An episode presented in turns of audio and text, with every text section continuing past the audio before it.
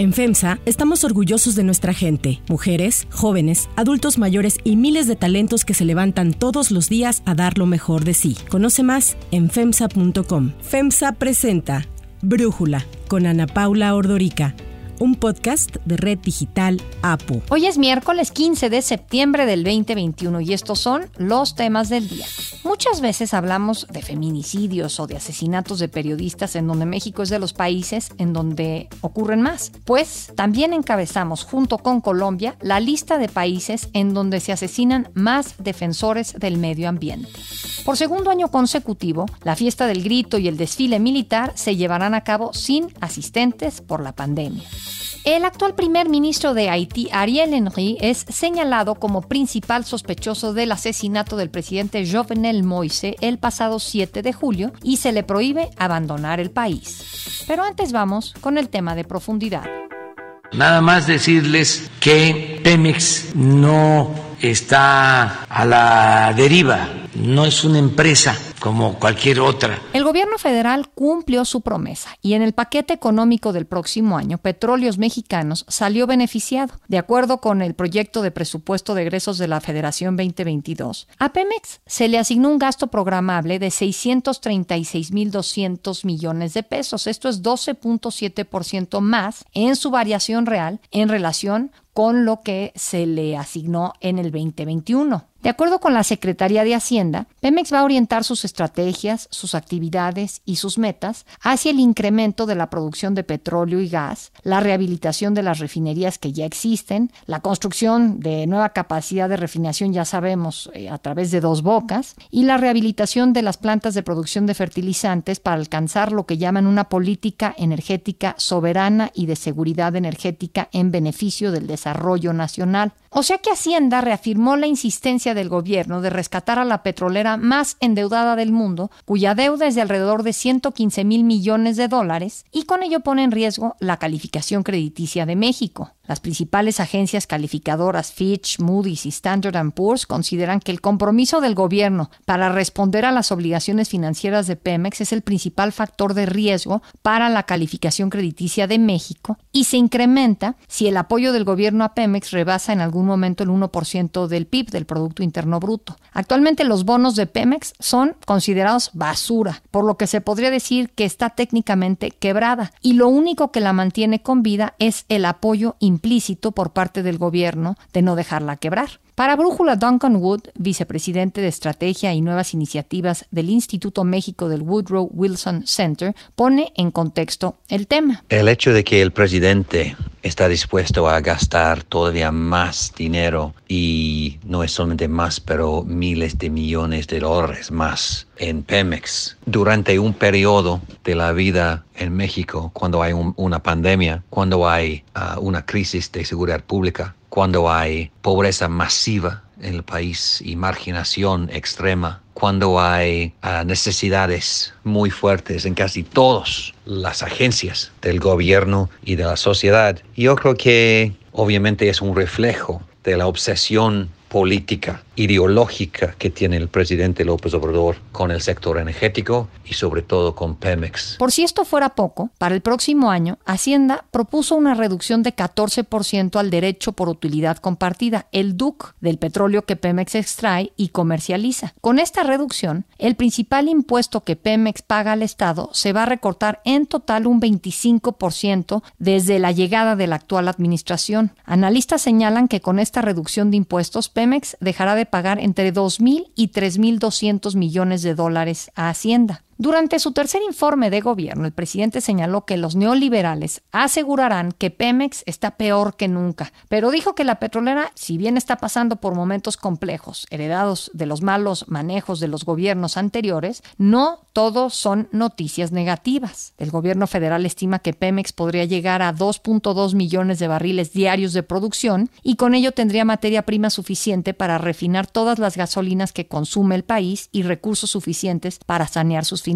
Sin embargo, la triste realidad es que la producción de Pemex está en alrededor de 1.6 millones de barriles diarios. En el país hay alrededor de 7 mil pozos petroleros y para llegar a la meta de 2.2 millones de barriles diarios que quiere el presidente, se deberían echar a andar entre 8 mil y 8 mil 500 pozos. En el tercer informe de gobierno se dijo que Pemex invertirá este año 80 mil millones de pesos en la perforación de 183 pozos prioritarios. Al cierre del primer trimestre del 2021, Pemex había echado a andar 20 campos nuevos que aportan 164 mil barriles diarios, lo que representa menos del 10% de la producción de crudo del país. Además de esto, Pemex, al igual que el resto de las petroleras mundiales, enfrenta la volatilidad en el precio internacional del crudo, que el año pasado tocó precios negativos por primera vez en la historia. Tengo el gusto, el agrado de informarles que Pemex compró las acciones de la refinería Deer Park de Houston. En mayo de este año, el presidente López Obrador anunció con bombo y platillo la compra de la refinería Deer Park en Texas. Sin embargo, en los primeros meses de este año, esa refinería registró pérdidas netas de alrededor de 360 millones de dólares. Si esta serie de acciones que expertos del sector energético califican como erróneas debido a que consideran que los recursos dirigidos a Pemex equivalen a echar dinero bueno al malo, se agrega la transición que vive el mundo hacia energías más limpias, pues las cosas no pintan muy bien. Los principales productores de autos se han planteado metas muy ambiciosas sobre producir únicamente autos eléctricos. Fiat Chrysler recientemente anunció que cumplirá esta meta para el año 2030, General Motors estima hacer lo mismo para el 2035 y hay otros ejemplos de esta transición en Chile. Ocho empresas multinacionales, entre las que se encuentran ExxonMobil, Porsche y Siemens Energy, han iniciado la construcción de una planta industrial para la producción de combustible prácticamente neutro en dióxido de carbono, que se prevé sea de alrededor de 130 mil litros de combustible verde en el 2022. Mientras esto sucede en el mundo, el futuro de México parece estar atado al de Pemex. En el presupuesto del próximo año se estima un precio promedio de la mezcla mexicana de exportación de 55 dólares por barril. Esta estimación resulta optimista en contraste con los 42 dólares considerados para este año. Asimismo, se utiliza una estimación para la plataforma de producción promedio de petróleo de 1.8 millones de barriles diarios, con base en los planes de exploración y de desarrollo de Pemex y las empresas privadas. Y aunque el secretario de Hacienda, Rogelio Ramírez de la O, acepta que es complicada la situación actual de la petrolera estatal, asegura que Pemex da más de lo que cuesta. El apoyo del gobierno federal a Pemex hasta ahorita han sido 420 mil millones de pesos, pero en el mismo espacio de los dos años y medio, Pemex nos ha dado un billón 200 mil millones de pesos de derechos y de aportaciones De acuerdo con datos de la revista Fortune, el año pasado Pemex perdió 23.600 millones de dólares, lo que la convirtió en la empresa que más dinero perdió en el mundo en el 2020. Además, de acuerdo con el ranking global 500 emitido por Forbes también, Pemex ha perdido 150 lugares desde que inició el gobierno del presidente López Obrador en competitividad, al pasar de 107 en 2018 al 257 en el 2020. El análisis. Para profundizar más en el tema, le agradezco a David Shields, experto en temas energéticos, platicar con nosotros. David, a ver, lo que vemos en el presupuesto de egresos de la Federación significa que las finanzas públicas de México están atadas a Pemex? Yo creo que sí están atadas a Pemex en una buena medida. Siempre ha sido así y esto varía de un año a otro con los precios del petróleo principalmente. Ahora, lo que está anunciando el gobierno es, son los más altos niveles de inversión de la historia en Pemex. Y eso es cierto en términos nominales, o sea, en pesos, pero en dólares, en términos reales, no son los más altos de la historia. Yo creo que eh, en el año 2014 y 2015, eh, la inversión, al menos en exploración y producción, fue más alta de lo que va a ser el año próximo. Ahora, pues acabas de citar muchas cifras muy contrastantes de petróleos mexicanos, unas buenas, otras malas. Ah, el problema, creo, en Pemex, que se tiene que superar, ojalá se pueda superar, es por un lado de eficiencia, O sea, estamos obteniendo un buen resultado por el dinero. Y por el otro lado es que Pemex tiene yacimientos muy maduros y caros, tiene refinerías ya obsoletas. Claro que se está construyendo una nueva, pero por el momento, en años recientes, pues por la obsolescencia, por la madurez de los yacimientos, pues cada dólar de inversión está rindiendo menos. Así que el reto del gobierno ahora es lograr en estos últimos tres años de gestión de López Obrador que de repente pues se pueda lograr mejores resultados con la misma inversión o hasta con menos inversión. Yo me acuerdo que por años se dijo que en el caso de Pemex, Hacienda sangraba a la gallina de los huevos de oro y que por eso era una empresa que no podía competir a nivel mundial como si lo hacían pues otras grandes empresas petroleras, ¿no?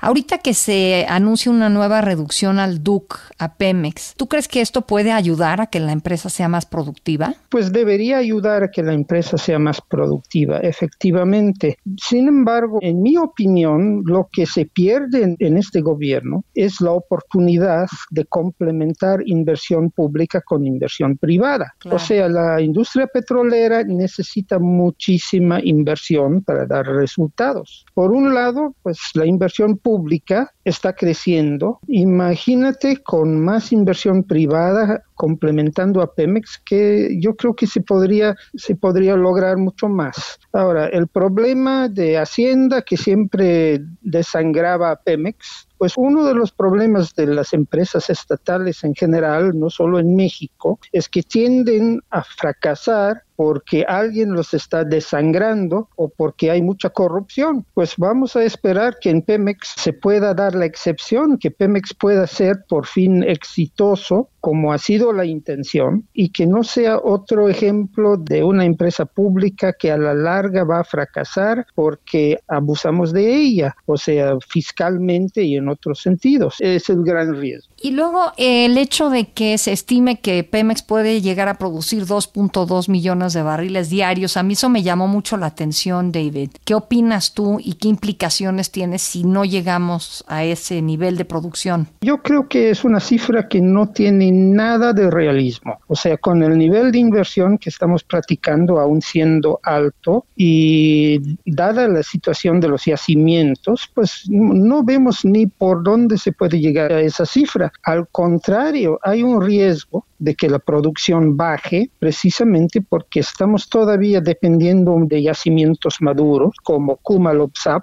donde acaba de haber varios accidentes y esos accidentes merman el potencial del yacimiento. Claro, yo creo que es de aplaudirse que esta administración está desarrollando yacimientos nuevos. Qué bueno, pero estamos dependiendo de yacimientos muy maduros y eso hace muy difícil que aumente la producción. Además, los nuevos yacimientos son pequeños. O sea, yo creo que las metas de producción que está anunciando este gobierno, igual que los gobiernos anteriores, pues tienden a ser demasiado optimistas. A ver, David, si tú le pudieras dar y te escucharan, ¿verdad?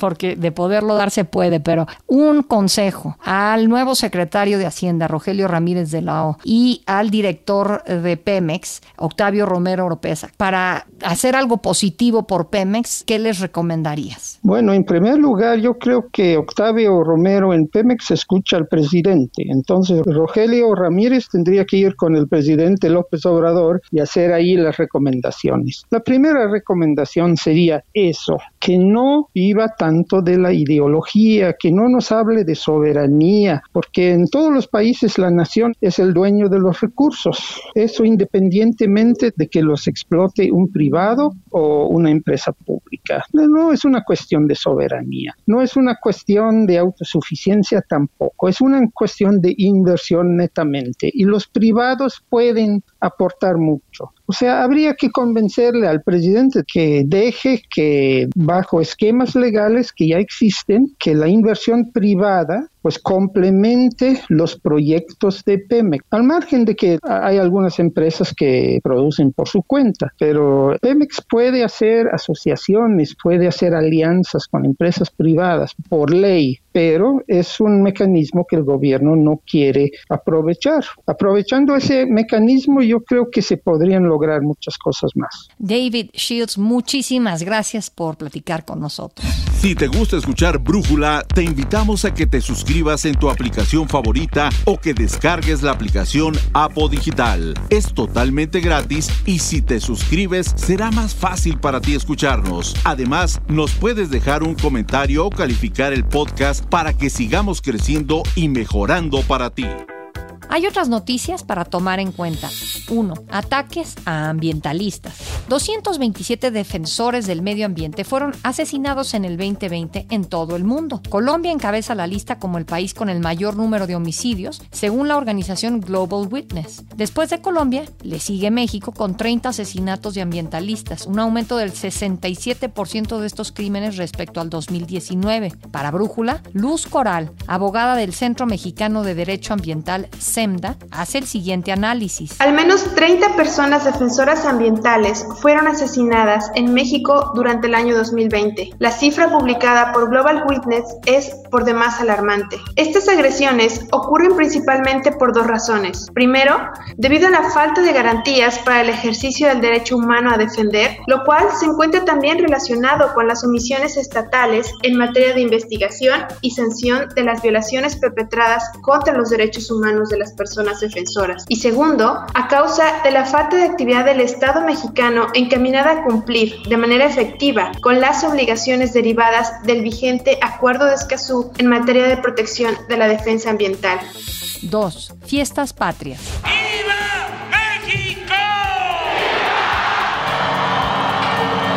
Esta noche el presidente Andrés Manuel López Obrador encabezará la ceremonia del grito de independencia, el segundo en el marco de la pandemia de COVID-19. Y justo por ello, la ceremonia se llevará a cabo otra vez sin asistentes en el Zócalo Capitalino. Fue en 2019 la primera y única vez que el presidente ha sido acompañado por la gente para poder dar el grito. Y aunque no se han dado detalles de cómo va a ser la ceremonia, López Obrador adelantó que va a ser excepcional. Invito a todo el pueblo de México va a ser un espectáculo cívico de primer orden, una gran sorpresa. Al acto, que se llevará a cabo en Palacio Nacional, se espera que asista la familia del presidente, miembros del gabinete legal y ampliado, así como el presidente de Cuba, Miguel Díaz Canel, quien también asistirá el jueves al tradicional desfile militar. Esto ha generado varias reacciones. El expresidente Felipe Calderón calificó de inaceptable el protagonismo que tendrá en las fiestas de independencia un dictador como Díaz Canel.